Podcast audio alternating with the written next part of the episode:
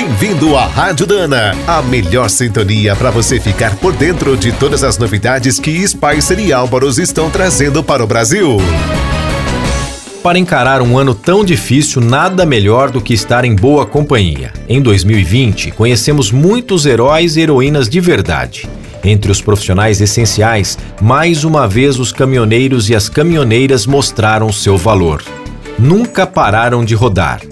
Numa homenagem mais do que merecida, a categoria conta com quatro datas comemorativas ao longo do ano. Você sabe quais são? Em 1986, surgiu a primeira celebração oficial. O estado de São Paulo criou uma lei que instituiu o 30 de junho como o Dia do Caminhoneiro.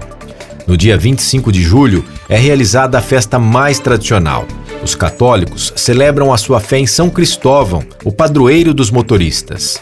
O Dia do Transportador Rodoviário de Carga, comemorado em 17 de setembro, foi outra invenção do governo paulista, em 1988. Essa data deu origem ao Dia Nacional do Caminhoneiro, instituído em 2009 por uma lei federal e festejado em 16 de setembro.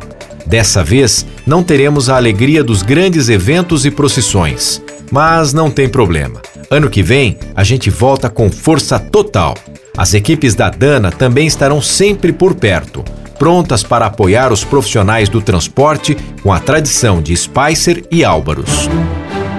Você acabou de ouvir mais um boletim da Rádio Dana, com o apoio de Spicer. Ser forte é o melhor caminho. E Álvaros, juntos para o que der e vier. Na hora de escolher as melhores peças para linha leve ou pesada, não fique na dúvida. É Dana? Então manda!